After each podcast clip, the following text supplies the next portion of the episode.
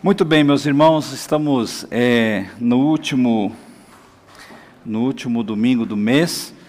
É, a série de mensagens Prosseguir, ela se encerra hoje. Nós prosseguimos até aqui e, e hoje nós vamos é, trazer uma, uma mensagem cruzando a linha de chegada, fazendo aí uma, uma evolução desde o primeiro domingo até o dia de hoje. E nesse sentido, eu convido você a abrir a sua Bíblia no Evangelho de Mateus, capítulo 24, é, e faremos a leitura de um único verso, é o verso de número 13.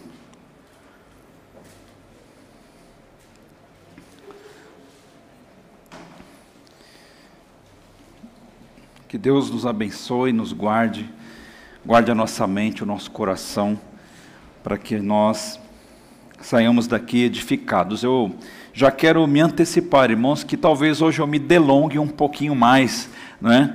Eu, quando fui escrevendo este, este sermão e, e, fui escrevendo, escrevendo, quando eu vi, já tinha escrito um monte de coisa. Então, eu quero preparar o seu coração, né? Para que você não fale, puxa, pastor, mas eu quero comer a minha pizza, já está na hora. Calme, até meia-noite é domingo, né?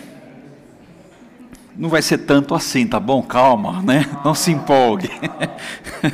Amanhã, segunda-feira, precisamos acordar cedo e trabalhar. Mateus capítulo 24, verso 13, um verso bem pequenininho, mas irmãos de uma profundidade muito grande. Quem está falando aqui é o Senhor Jesus, e ele declara assim: "Mas quem ficar firme até o fim será salvo". Que benção. Vamos orar. Deus amado, Deus querido, obrigado por esta leitura, Senhor, de uma pequena porção da palavra. No entanto, ó Deus, de uma profundidade que é, toca a nossa alma, com um significado, Senhor, é muito profundo para todos nós. Deus eterno, que nós não nos esqueçamos, ó Pai, dessas palavras de Jesus que fiquemos, ó Deus, de fato firmes no Senhor, porque só assim, ó Deus, nós permaneceremos na tua presença e no final de tudo, Senhor, alcançaremos a tua graça pelos méritos de, do Senhor Jesus na cruz do Calvário. Pai eterno, abençoe as famílias nesta noite, abençoe as pessoas que nos acompanham pela internet, que o Senhor possa se manifestar, em nome de Jesus. Amém. Muito bem, irmãos e irmãs, é, nós fizemos neste mês de agosto uma, um paralelo, né? Usando aí, valendo-se de uma figura de uma viagem, em que nós é, fizemos várias reflexões com base no tema prosseguir. Nós precisamos de objetivos, sejam eles pequenos ou grandes, todos nós precisamos de objetivos na vida. Sem objetivos, a vida perde o seu sentido. Coloque isso no seu coração, estabeleça é, o que você quer fazer no futuro. Né? Não apenas nesta terra, eu quero ter uma empresa, eu quero conseguir um cargo tal, quero ganhar tal salário, quero comprar tal coisa. Irmãos, isso é natural, isso cristão ou não cristão, é natural que seja assim. Mas o que eu digo, irmãos, está além disso, né? Embora isso seja importante necessário, não deixe de fazer essas coisas, mas é, quais são os seus objetivos em Cristo? Os seus objetivos ministeriais, os seus objetivos assim no reino mesmo. Né? Você olha para o mundo hoje, você sabe que é, não precisa ter um discernimento muito aguçado para entender que nós estamos em um tempo extremamente difícil, não é? Em que as pessoas estão sofrendo por N motivos, né? Então nós precisamos olhar para nós, verificar a nossa espiritualidade e é, estabelecer essas coisas, né? É, o fato é que quando não se sabe o que se quer, irmãos, qualquer coisa serve. E nós corremos o risco de aceitar aquilo que nós não queremos. Então, se nós não colocamos o nosso coração no Senhor, através da esperança que nós temos nele, e, e, e se nós não fizermos isso, quando nós não fazemos, qualquer coisa é, poderá acontecer conosco. E muitas dessas muitas das vezes essas coisas elas podem ser coisas que nós não queiramos para a nossa vida ou não tenhamos desejado. O Evangelho de Cristo, irmãos, ensina a nós tomarmos, sabe, as decisões mais assertivas em relação à vida e no tocante envolve o que? Novas perspectivas de futuro. Quando nós olhamos para o Evangelho, nós olhamos para a palavra, nós vemos é, Jesus é, tendo contato com pessoas ali nas histórias da Bíblia. É, você vê o apóstolo Paulo, o apóstolo Pedro Pedro, você vê a mulher samaritana, você vê o coxo, você vê o cego, você vê o paralítico, você vê pessoas, irmãos, que tiveram contato com Jesus e a partir deste encontro, novos horizontes se construíram para todas essas pessoas. Pessoas que elas tocavam as suas vidas de uma maneira que talvez elas não sabiam quão mal elas é, viviam o seu dia a dia. No entanto, irmãos, quando elas se encontraram com Cristo, tudo mudou. Né? Literalmente o cego viu novos horizontes. Pessoas que estavam envolvidas com prostituição, com a maldade em si, elas tiveram esse encontro e as coisas mudaram na sua vida. A perspectiva de futuro muda. Queridos irmãos, a, a pessoa de Cristo em nós, ela tem este poder de transformar aquilo que nós enxergamos é, acerca daquilo que nós queremos e pretendemos. Não apenas isso, mas os os nossos relacionamentos também. Né? A exemplo disso, você tem Zaqueu né, na Bíblia, que é citado constantemente em qualquer história infantil. É, quantos problemas esse homem deve ter causado, irmãos, na vida de muitas pessoas ali nos seus dias. E, no entanto, irmãos, quando Zaqueu ele se encontra com Jesus, Zaqueu ele, ele restaura, ele é restaurado dentro de si, porque Jesus ele entra na sua vida mas ele também ele relaciona-se melhor com as pessoas. Inclusive, ele se comprometeu ali diante de, de Cristo que se ele havia defraudado alguém, ele, ele faria uma devolução daquela, daquelas coisas que ele fez de mal ou de uma forma equivocada. Veja, irmãos, que Jesus ele tem esse poder de restaurar os nossos relacionamentos também e, sobretudo, irmãos, a nossa vida devocional e a nossa intimidade com Deus. Ah, você que está aqui, você que me ouve aí pela internet, com certeza você tem algo a dizer sobre isso. Como você era uma pessoa religiosa, né, antes de você conhecer a Jesus. Talvez tenhamos pessoas aqui que frequentavam igrejas, que iam aqui, iam ali, tinham lá uma vida é, religiosa muito sincera até, né, por que não dizer isso? No entanto, havia assim uma coisa assim meia fria, meia gelada, em que a pessoa fazia algo que não fazia muito sentido. Mas irmãos, Cristo quando ele entra entra em nosso coração, tudo se descortina. Então veja, quando nós falamos de linha de chegada, de fazer uma caminhada, de ir adiante, é nesse sentido, irmãos, que através do Evangelho que as coisas se tornam reais para nós. Porém, irmãos, nós precisamos entender que, apesar de todas essas coisas que falamos, que nós podemos nos desenvolver, que nós podemos crescer em Cristo Jesus, isto não pode ser, ser desassociar da pessoa de Cristo. Porque muitas pessoas que se achegam ao Evangelho, talvez por razões diversas, que não vale a pena nós eh, citarmos listas aqui, mas se esquecem de Jesus no meio dessa jornada. Abandonam a fé. E acham que por si só conseguem definir-se a si mesmo ou a si próprio. E não pode ser assim.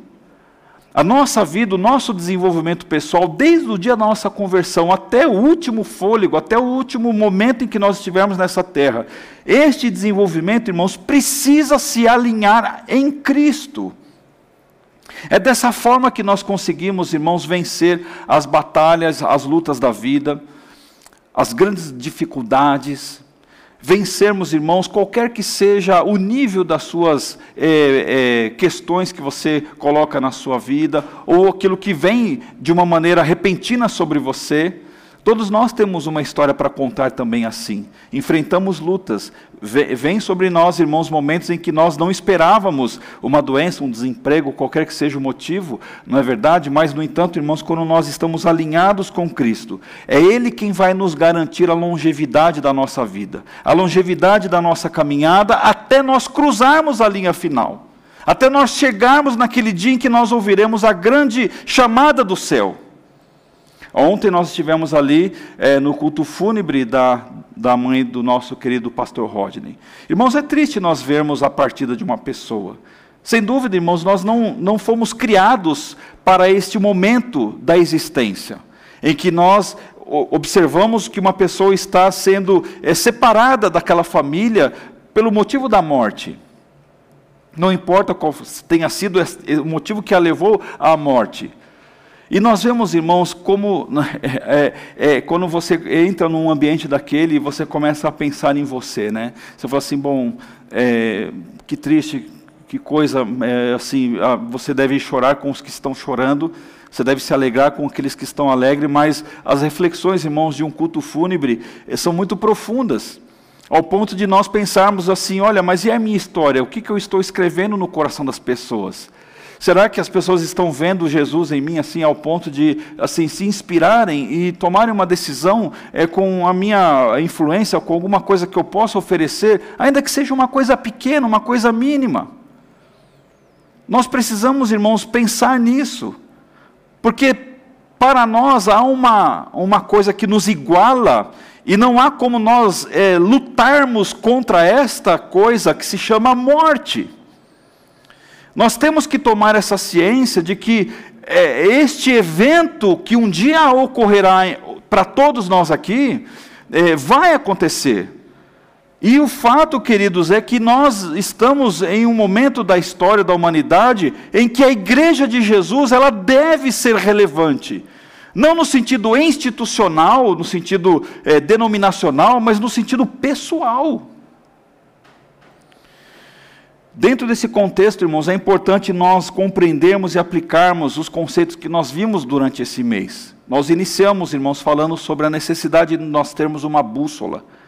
Né? É importante eu e você deixarmos muito bem claro para o nosso próprio coração que a nossa bússola tem um nome. E qual é esse nome? Jesus Cristo. A bússola da nossa vida, irmãos, não pode ser nada além dele.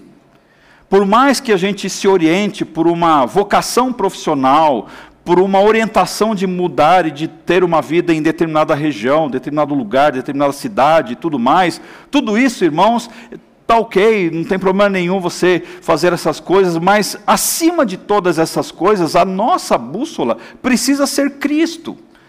Ele quem diz, Ele quem determina, Ele quem nos orienta, não é? Ele quem faz as coisas. Falamos também bagagem leve, viagem longa, ou seja, menos de nós, mais de Deus. O apóstolo Paulo viu muito bem este conceito na sua vida, quando ele abre mão de tudo aquilo que ele foi num passado eh, recente da sua própria vida, e ele considera toda a sua glória, o seu, o seu formalismo religioso, a sua intelectualidade como um escroto, como um lixo, e ele empacota tudo aquilo e ele joga fora, porque a vida dele agora passou a ser de Cristo. Às vezes, irmãos, nós nos pegamos olhando para o espelho e nos vimos tão arrogantes diante das coisas, tão orgulhosos diante das situações, não é verdade?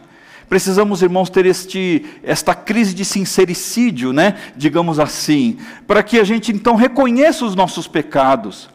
Quem somos nós, irmãos? Quem é o homem para determinar isso ou aquilo?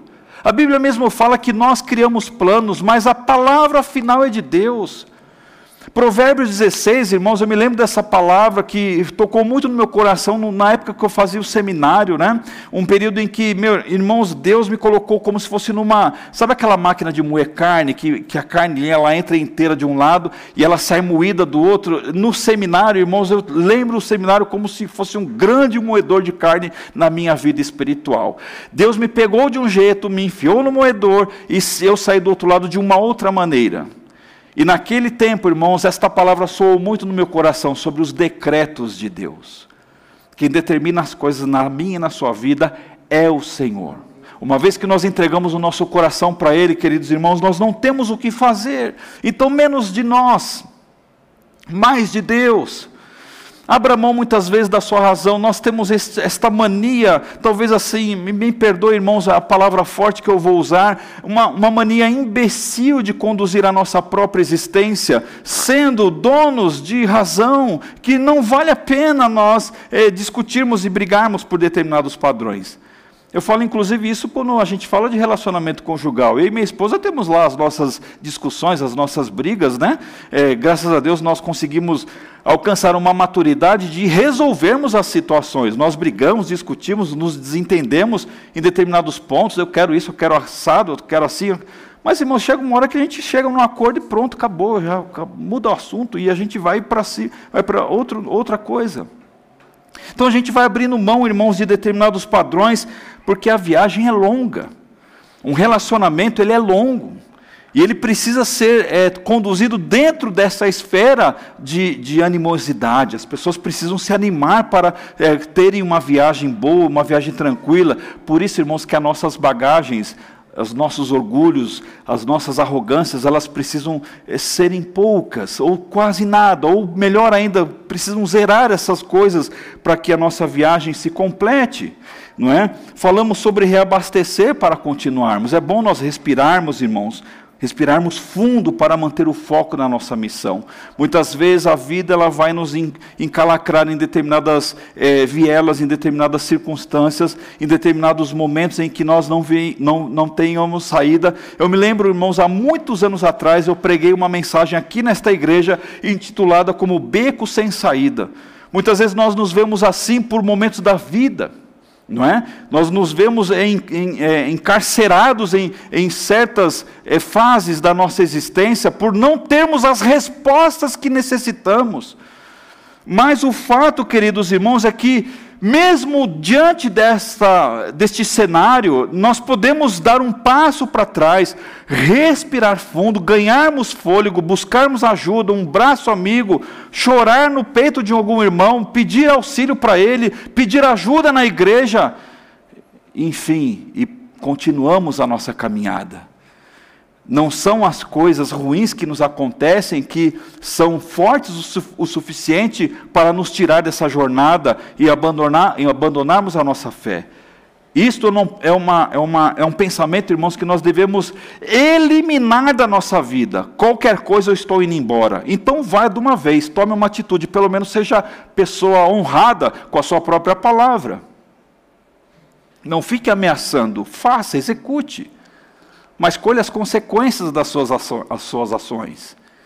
Então, irmãos, tem hora que nós precisamos tomar esse fôlego, respirar um pouco, é, descansar a nossa alma. E nós fazemos isso, irmãos, quando nós encontramos amparo no Senhor, principalmente, quando nós encontramos um amigo, uma palavra companheira, alguém que está ali conosco e está preocupado, e alguém que te ajuda, alguém que ora por você, alguém que manda uma mensagem, às vezes um postzinho de nada que alguém lá que né, faz tempo que não fala com você te manda, que você lê aquilo, aquilo te encoraja tanto.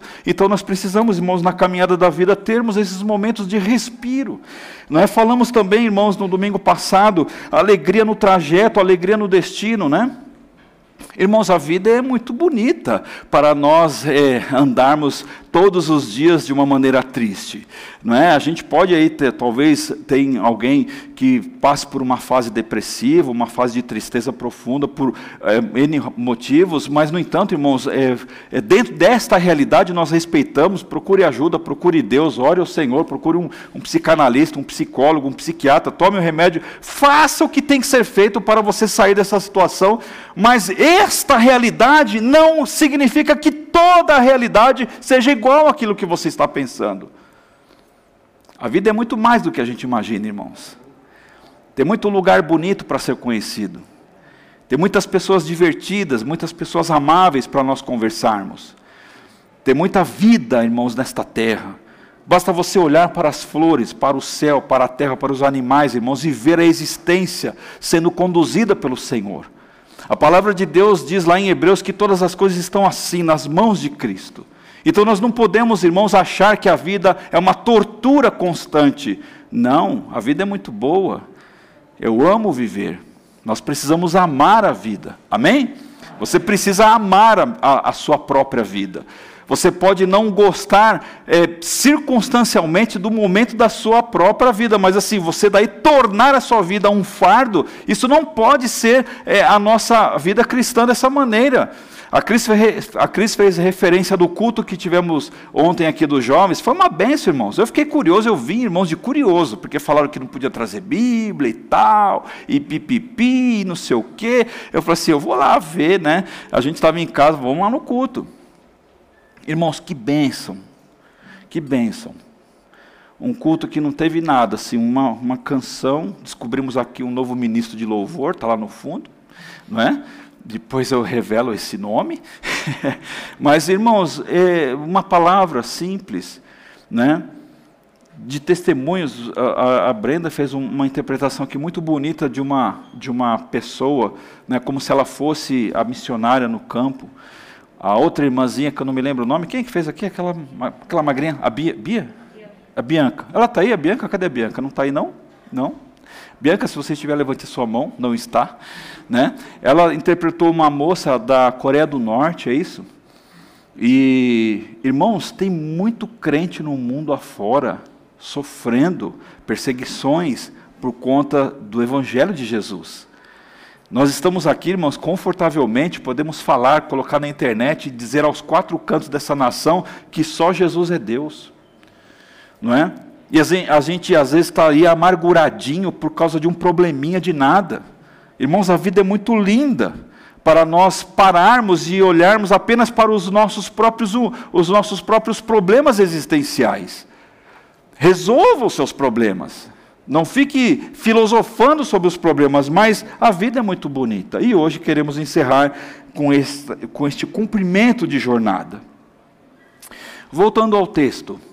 Irmãos, ninguém melhor que Jesus, que foi o, é o nosso mestre por excelência, que não apenas nos ensinou com lindos discursos, com palavras bonitas, com teorias e tudo mais, mas ele nos ensinou a vida, como de fato ela é, pelo seu próprio exemplo, pela sua própria maneira de ser e fazer as coisas. Exemplo, irmãos, de um homem, o homem Deus que esteve aqui, de alguém que começou uma coisa, foi resoluto, firme, resiliente e cumpriu até o último detalhe da sua missão, que foi morrer na cruz do Calvário. Ele mesmo é, iniciou seu ministério, irmãos, cumpriu a sua missão e não desistiu de nada, foi obediente à morte de cruz. A Bíblia fala isso em Filipenses capítulo 2, que ele foi fiel até a morte. Então, quando nós ouvimos a palavra, quando o Espírito Santo tocou em você e em mim, eu não sei se tem alguém ainda que não tomou uma decisão ao lado de Jesus, mas creio que a maioria aqui, pelos rostos que eu estou vendo, né, é, já tomou uma decisão com Jesus já sabe muito bem o que é confessar o nome de Jesus. Que o Espírito Santo entrou em você, ele fez habitação em você. Paulo fala que nós somos templo do Espírito de Deus.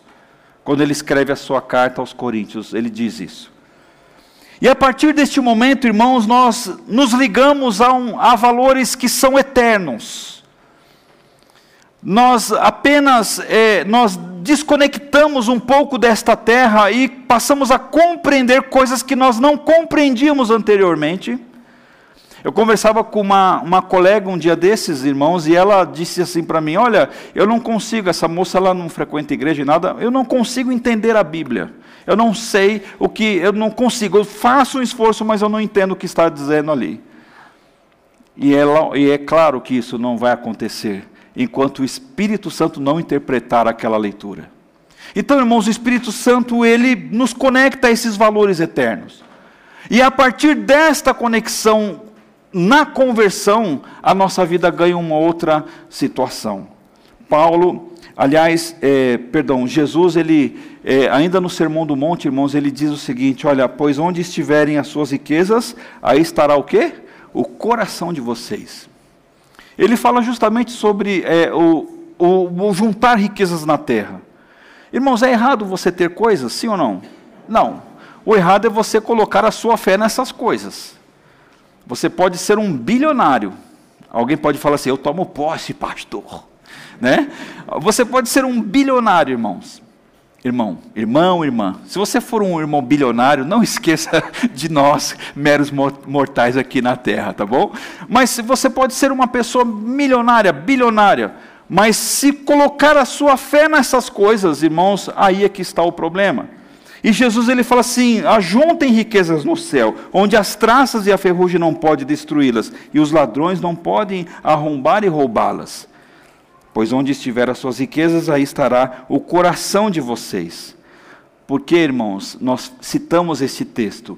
Porque a partir da nossa conversão, a partir do momento que os discípulos começaram a entender o evangelho de Cristo, né? E quando Jesus ele está ali, Mateus 24, 25, 20, 24, 25, você sabe que no capítulo 26 você tem ali o início do, do período do Calvário, que ele vai para o Getsemane, e a partir de então ele é preso, ele é, ele é julgado, condenado, ele vai para a cruz.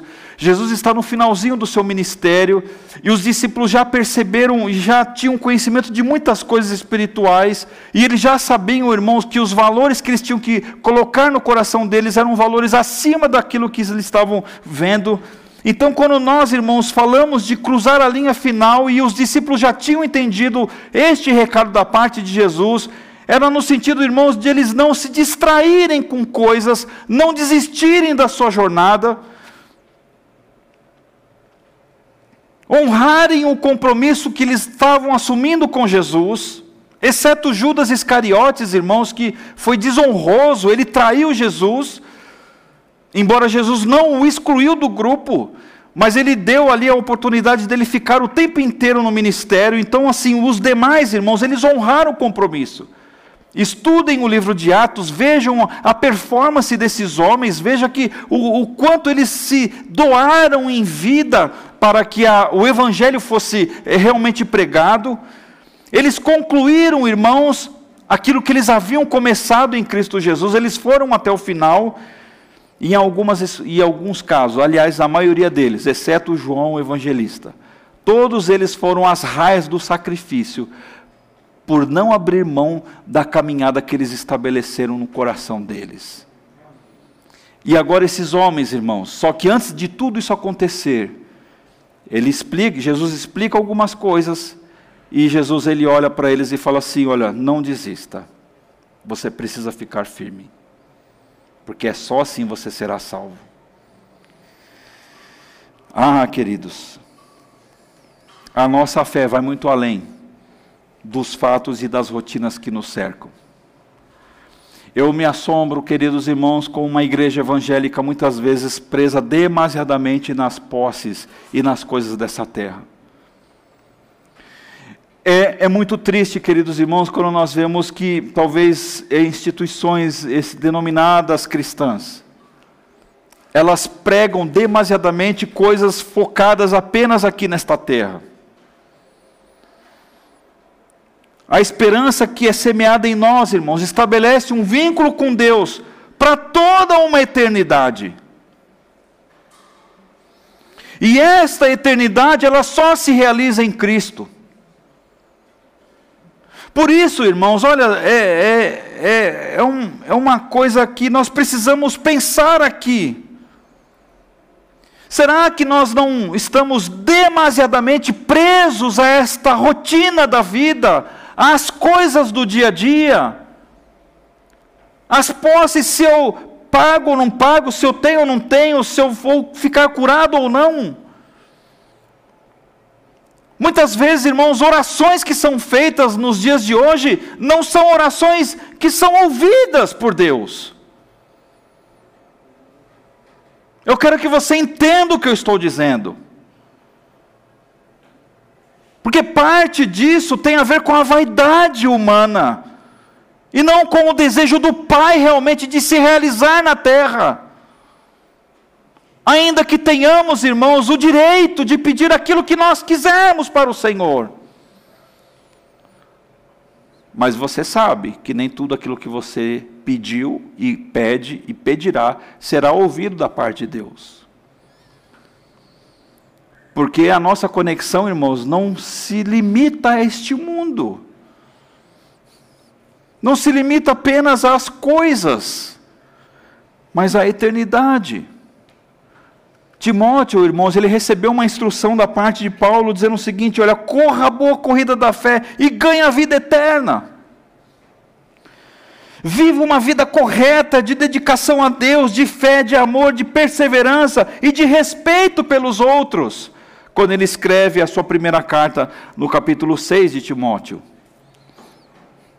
Então Jesus agora, queridos irmãos e irmãs, alerta os discípulos sobre acontecimentos que viriam a, a acontecer, né? Parece uma redundância, mas é isso.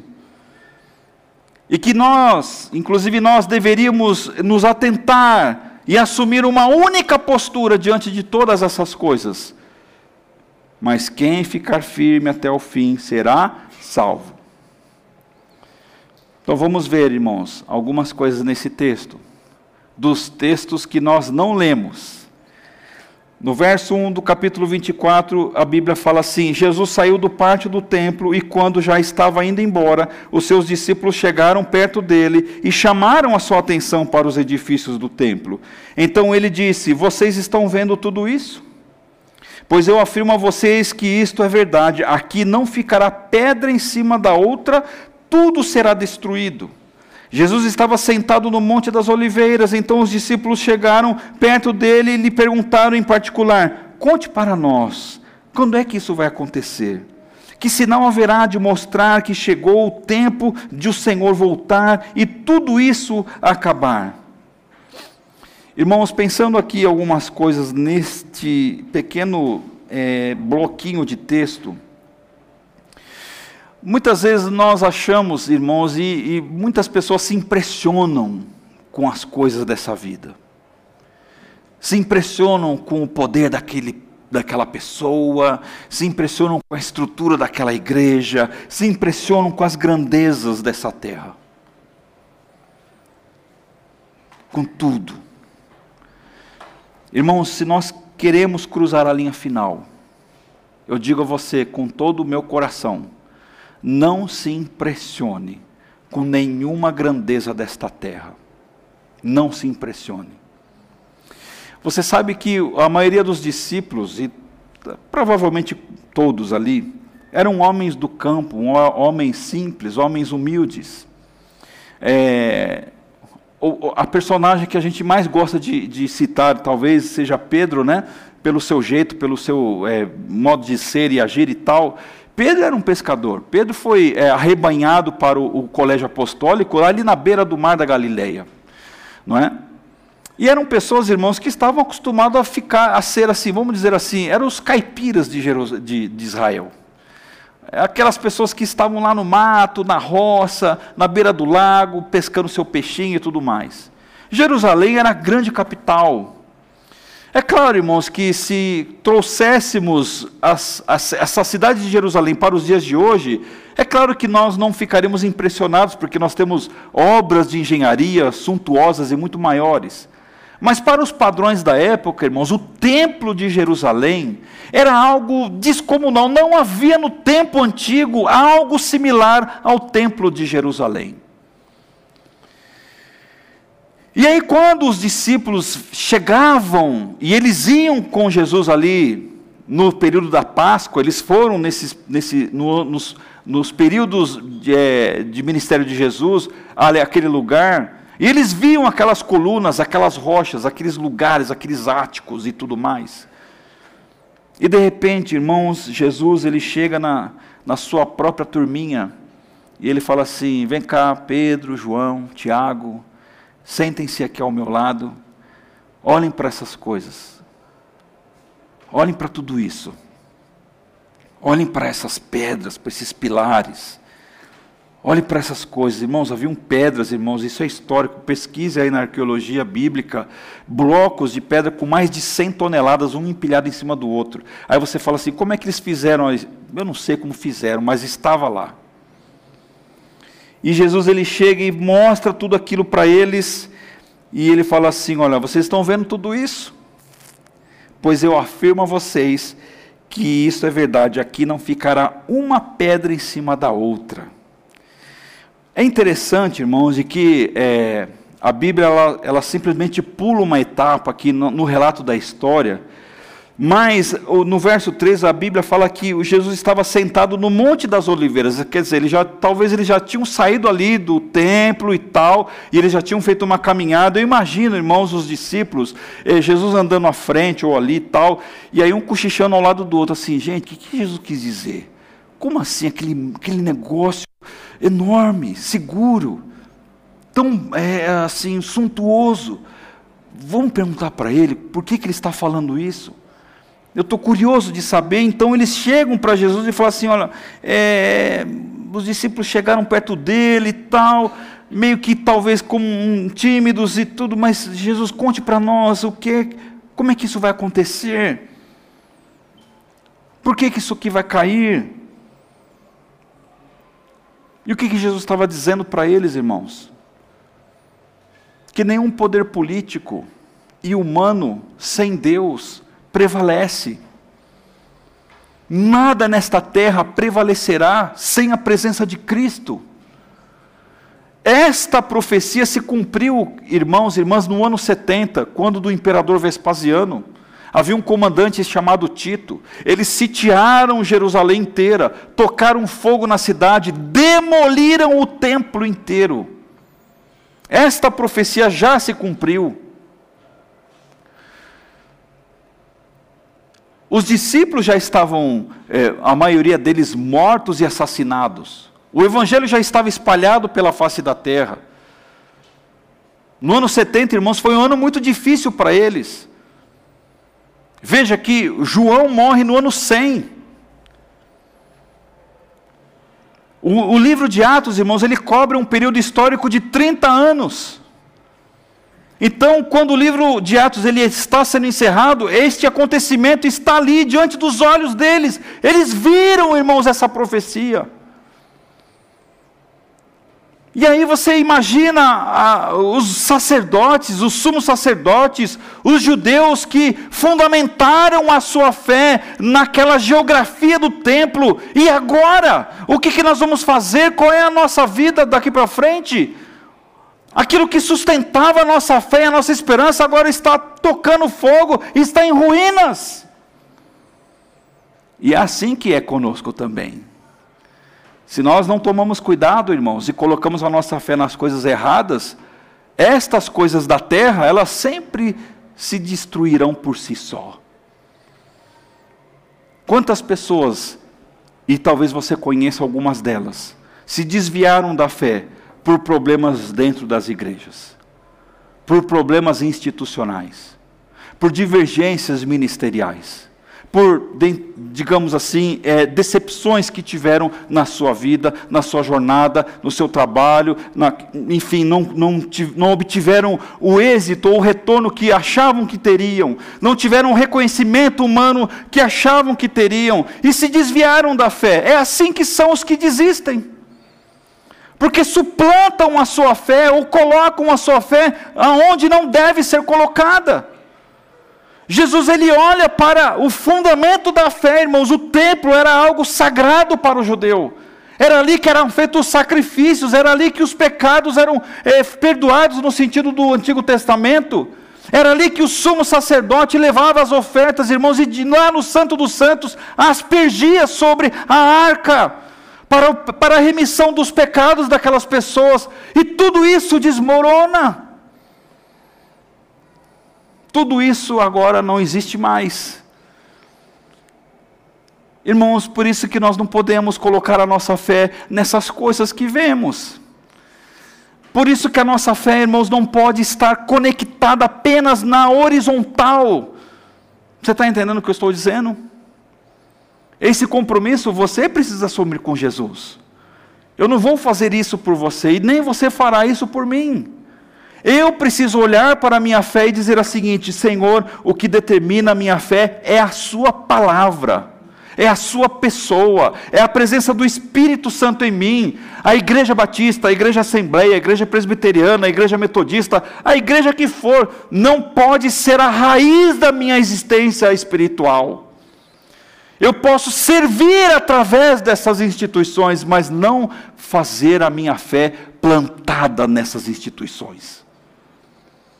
Nós somos batistas por convicções doutrinárias.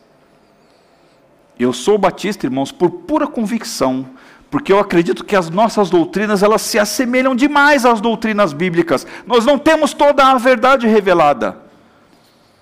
Nós temos falhas institucionais, falhas doutrinárias, falhas gerais. Mas e daí? E daí? Eu respondo para você: a minha fé não está aqui, a minha fé está em Jesus. E é assim que você deve fazer também. A minha fé não está em você. A minha fé não está em você, não está na minha esposa, na minha filha, na minha mãe, no meu pai, não está em ninguém. A minha fé está em Jesus. Tem um endereço certo. Tem uma pessoa que alimenta a minha alma. E é ela quem precisa é, cuidar de mim. Nós nos relacionamos porque nós nos amamos. Nós choramos uns com os outros, irmãos, porque isso é um mandamento bíblico. Nós nos amamos porque Deus diz que nós devemos nos amar. Nós estamos aqui porque nós escolhemos estar aqui por livre e espontânea vontade. Mas nada disso, irmãos, garante a minha fé. Eu digo isso para você pela seguinte razão: porque se um dia, caso isto aconteça, oxalá que não aconteça, algo neste lugar aconteça que é, é, frustre a sua vida, que você não seja pego de surpresa por isso, mas que você esteja firme com Jesus. Numa outra, numa outra ponta, queridos irmãos, desta história, nós temos a partir do verso 6, caso você queira ler comigo, né? Olha, irmãos, como eu joguei limpo com você, eu disse que eu vou me delongar um pouquinho. Então, aguente firme aí, tá bom? Faça um exercício, um polichinelo aí, faça qualquer coisa, e aí você segura aí até o finalzinho, tá bom? Verso 6: Não tenham medo quando ouvirem o barulho de batalhas ou notícias de guerras. Tudo isso vai acontecer, mas ainda não será o fim. Uma nação vai guerrear contra outra, um país atacará outro. Em vários lugares haverá falta de alimentos e tremores de terra essas coisas são como as primeiras dores de parto. Depois vocês serão presos e entregues para serem maltratados, e vocês serão mortos. Todos os odiarão por serem meus seguidores. Nessa época, muitos vão abandonar a sua fé e vão trair e odiar uns aos outros. Então, muitos falsos profetas aparecerão e enganarão muita gente a maldade vai se espalhar tanto que o amor de muitos esfriará. Ah, irmãos, se nós queremos cruzar a linha final, nenhuma circunstância terrena deve estar acima do nosso amor por Jesus Cristo. Nenhuma. Que profecia, né? Como Jesus é honesto, como Jesus é sincero, como ele nos alertou sobre as coisas. Ele antecipou, queridos irmãos, tudo aquilo que nós temos visto e ouvido, e talvez muitas dessas coisas nós somos direta ou indiretamente já sendo afetados por essas coisas que Jesus está falando, que tem a ver com a iniquidade do homem. Batalhas e notícias de guerra. Ligue sua televisão em qualquer telejornal e você já vai ouvir essas coisas. Nação guerreando contra outra nação. Preciso dizer algo a respeito? Não, você já sabe. Falta de alimentos. Irmãos, a fome mata mais do que o Covid, sabia? Dados da ONU. Você que talvez tenha sido manipulado, é massa de manobra política, e que fica falando bobagem na internet a respeito de Covid, não sei o que, isso, aquilo, outro.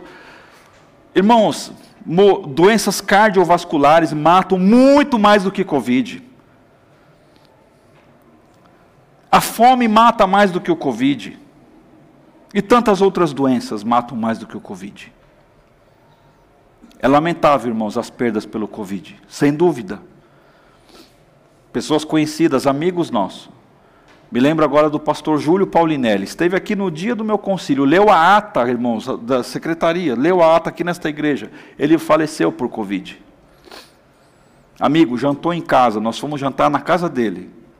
Estávamos assim desenvolvendo uma amizade assim muito bacana, de ligar mesmo um para o outro. E aí, como é que você está o dia? Deus abençoe e tal. Foi levado pelo Senhor. É triste. Mas, irmãos, o mundo não é só o problema de Covid. O texto diz que falta de alimentos, tremores na terra, cristãos presos, maltratados e mortos. Eu fiquei impressionado com os dados da missão Portas Abertas, de que 340 milhões de cristãos no mundo sofrem por causa da sua fé. Eu não sabia desse número, talvez você também não. Eu não sabia.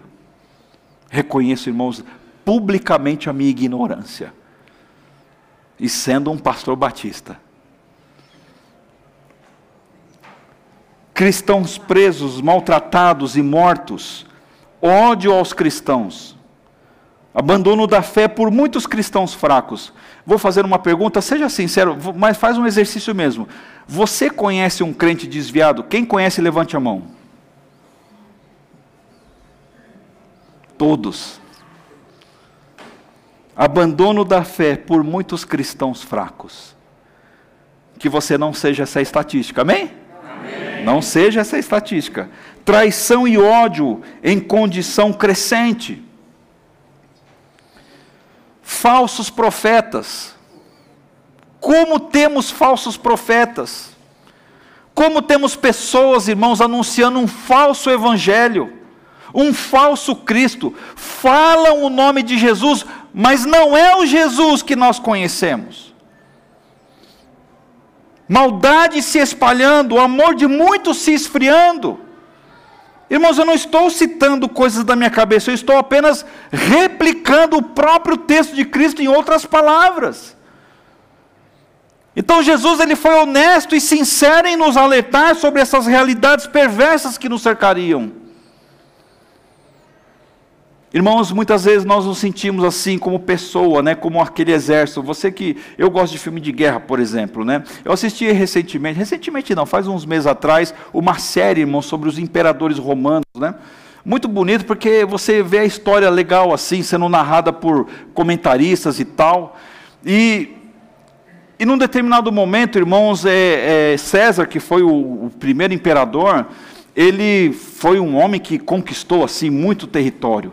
E em um determinado momento ele estava sitiado, aqui preso na, na, na hoje é onde, o território onde que é a Alemanha, mas todo o território, assim, tudo, tudo, tudo, um monte de gente aqui, ó, para matar aqueles caras.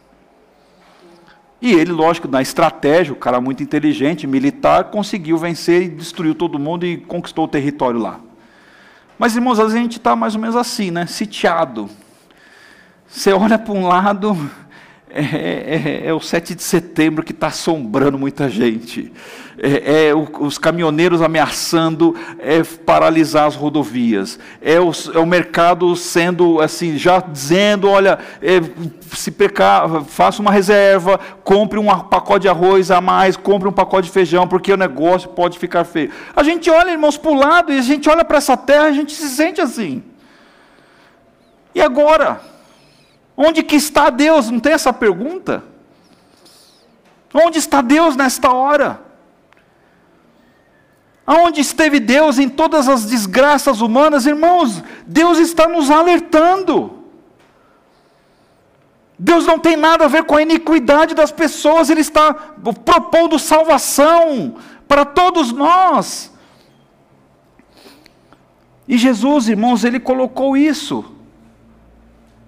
E já nos dizia antigamente, na, na, na própria palavra, tomem cuidado porque essas coisas vão acontecer, e elas estão acontecendo, irmãos.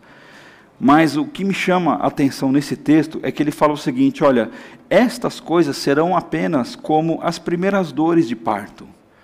Você que é mamãe hoje, você sabe muito bem quando as suas dores de parto começou. Dizem, eu não sou mulher para falar, né? Mas você que é mulher, você pode, poderia vir aqui à frente dar um testemunho que você sabe, né? Você soube quando era chegava a hora. Estava ali para chegar a hora. Eu me lembro muito bem, irmãos, a Rafa quando ela foi nascer. A Rafa eu vi ela, eu vi ela sair todinha assim, ó.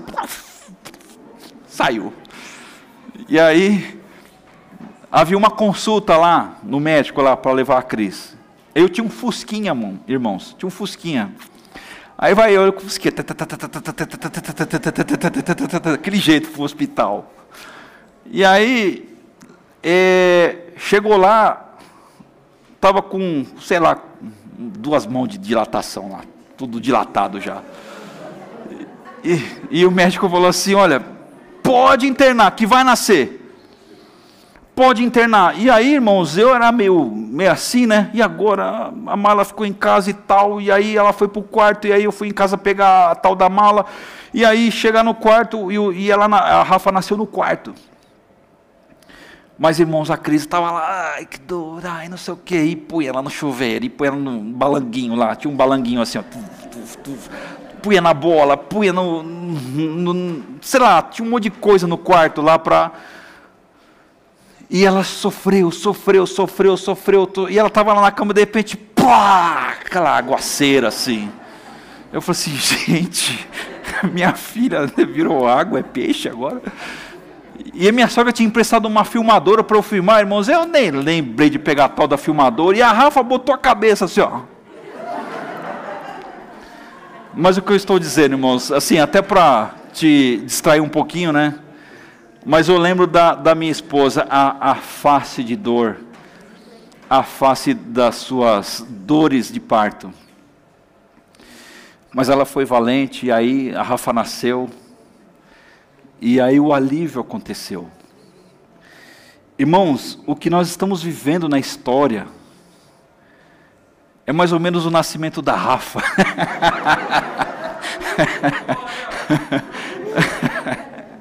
Não, é, são as dores de parto, irmãos. São as dores de parto. As dores de parto vêm, você que é mãe sabe, elas vêm e dói, aí para um pouquinho, aí começa de novo, aí, aí diminui os intervalos, até que chega uma hora que não tem jeito, o próprio organismo expulsa aquele elemento. Porque ele, o organismo, o organismo está, está empurrando para fora a criança. Chegou a hora de nascer. E aqui, irmãos, Jesus está dizendo que o que estamos vivendo, e já não é de hoje, é apenas o princípio das dores. Faça um compromisso sincero e real com Jesus. Exercite o seu ministério. Cumpra o seu chamado. Não permita que você seja furtado das suas atribuições espirituais. Se você tem que louvar a Deus e cantar com a sua voz, faça isso, meu irmão, minha irmã.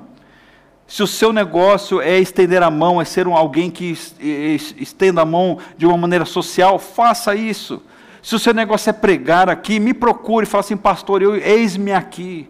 Eu não tenho nenhum conhecimento, mas eu quero, eu, eu não posso mais perder meu tempo, ficar olhando para esse monte de acontecimento. Irmão, senão a gente não cruza a linha de chegada. Pessoas precisam ser evangelizadas. Pessoas precisam conhecer a Jesus Cristo através da sua história. E veja, irmãos, eu já estou caminhando para o final aqui. Jesus, o que, que ele nos oferece diante de toda essa circunstância maléfica que nós vemos? A sua lealdade. Nós temos a lealdade de Jesus. Jesus, ele nunca vai te deixar desamparado não importa que se, se seja aqui nesse lugar, não importa se você estiver num leito da morte, não importa se você estiver no ápice da sua alegria, Ele estará com você. Porque esta é uma promessa dele. Esta é uma promessa dele. Você vai deitar hoje à noite na sua cama, sabe quem é que está ali com você? Adivinha. Se você adivinhar, quem? Jesus. Jesus estará com você. Lembre-se disso. Obrigado, Senhor, porque agora estou me deitando. Mas o guarda de Israel não dorme nem dormitará. A Bíblia fala. Porque ele vela aos seus filhos. Ele olha e cuida da sua igreja. Não importa qual seja a situação. Irmãos, nós temos aí é, uma convergência para um final da história. Nós percebemos isso. Vocês ouviram as notícias de que tem lugares que vão é, exigir a carteirinha da vacinação para nós entrarmos? Sim ou não? Me parece que essa história, né? Já vimos em algum lugar. Não é, ela, irmãos, a carteirinha não é sinal da besta, tá? Vai lá e toma a vacina. Mas vai chegar um momento na história que são sinais para a igreja. São sinais para a igreja. Haverá um momento, já é assim mais ou menos, né? Se você não tem um cartão, queridos irmãos, dinheiro quase vai, vai virar hum, peça de museu daqui a uns tempos. Então o mundo está convergindo, irmãos, para aquilo que a Bíblia está nos dizendo há mais de séculos. E tem gente crente sendo pego de surpresa por falta de conhecimento bíblico e escrituras no seu coração. E queridos, para encerrar, não importa o que seja, quando a Bíblia fala sobre essas, esses problemas que implicarão em destruição, do ponto de vista espiritual, para nós os que creem, isso apenas significa o início de uma nova realidade. A glória do Senhor, que nós viveremos eternamente. João capítulo 17, versículo 4, você encontra essa resposta. E eu, eu concluo apenas citando o próprio verso que nós lemos no início. Mas quem ficar firme até o fim será salvo. Que eu e você, queridos irmãos, irmãs, tenhamos esta disposição para passarmos e chegarmos até o final. Não importa o que aconteça, não importa onde você estiver, não importa, queridos, o que venha, assim, qual é a realidade que nos cercará. Sejamos firmes em Cristo. Essa é a nossa vida. Vamos orar. Feche os seus olhos e vamos nos colocar na presença do Senhor. Faça aí as suas reflexões sobre a sua jornada cristã, como tem sido.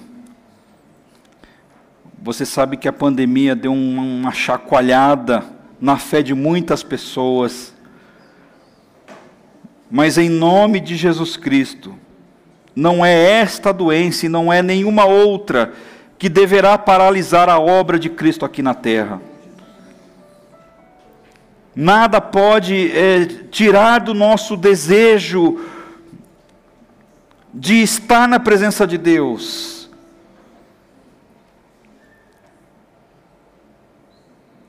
Peça perdão, meu querido irmão, minha querida irmã, se em algum momento você pensou em olhar para trás, assim como o povo fez lá no Egito. O povo saiu do Egito com uma promessa de vida em uma terra prometida mas no caminho quiseram olhar para as coisas do passado. E o que aconteceu com eles? Eles morreram no deserto, não viveram a promessa, porque não paravam de olhar para a sua vida pregressa. Ah, Senhor, como esses discípulos, ó Deus, foram homens desbravadores na fé, Senhor Obrigado, Pai, porque o evangelista Mateus e a Sua palavra nos registrou, ó Deus, este momento, este diálogo entre Jesus e os discípulos que tanto nos encoraja. Pai eterno, visite esta igreja nesta hora. Visite, Senhor, este povo reunido. Pai eterno, que nada, nada, nada, absolutamente nada tire os nossos olhos de Jesus. Pai eterno, restaure, Senhor, aqueles que estão frios na fé, Senhor. Aqueles que estão tristes, ó Deus, e não querem, ó Deus, te servir, ó Pai. Ah, Senhor amado, que o teu Espírito entre com renovo, Pai, nesses corações. Deus amado, em nome de Jesus, que o Senhor Jesus seja confessado como Senhor e Salvador, como Deus eterno, como aquele que veio a este mundo, se fez homem, se fez carne, habitou entre nós. Senhor amado, pisou na cabeça da serpente, venceu Satanás, ó Deus venceu a morte na cruz do Calvário. A tua palavra diz, ó Deus, que nem a morte, ó Deus, pôde detê-lo, Senhor. Mas o Senhor ressuscitou ao terceiro dia. O Senhor, ó Deus, está assentado à destra do Senhor, em glória, Senhor, em honra, intercedendo pela Sua igreja, Senhor. Ó Pai eterno, que sejamos, ó Deus, filhos obedientes, que amam, Senhor, a Tua palavra. Obrigado, Deus, por esta revelação.